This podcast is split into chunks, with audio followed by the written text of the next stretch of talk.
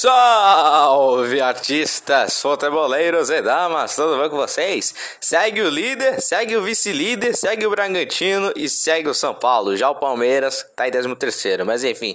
Falando da classificação logo de cara, vamos falar também do recado rapidez que temos a falar sobre os paulistas nesse final de semana. Tudo isso agora.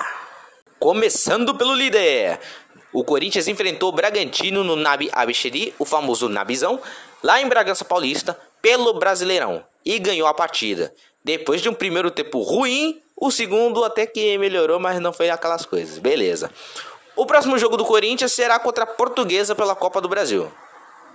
E falando agora do vice-líder, o Peixão goleou o Cuiabá por 4 a 1 na Vila Belmiro, com gols do Batistão, Marcos Leonardo, Juan Seco e por último, caraca, esqueci. Droga, é o Brian. o Santos meteu logo 4 gols no Cuiabá, enquanto Alisson fez o gol dos Mato Grossenses. O próximo jogo do Santos será pela Copa do Brasil na quinta-feira contra o Curitiba, na mesma Vila Belmiro.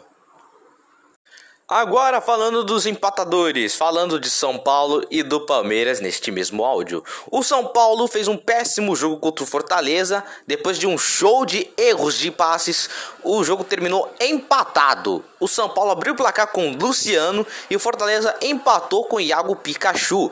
E agora o próximo jogo do São Paulo será contra o Juventude na Copa do Brasil no Morumbi. E agora o Palmeiras pegou o Fluminense no Allianz.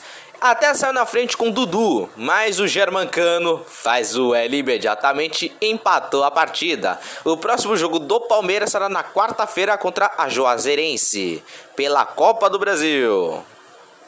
Então é isso, galera. Como ontem foi o Dia das Mães, então já deixo aqui minhas felicitações para todas as mães deste Brasil e deste planeta. É isso. Se inscreva no canal, nos segue nas nossas redes sociais para mais recados rapidez. Fui! Tchau, Brasil! Que vem acréscimo!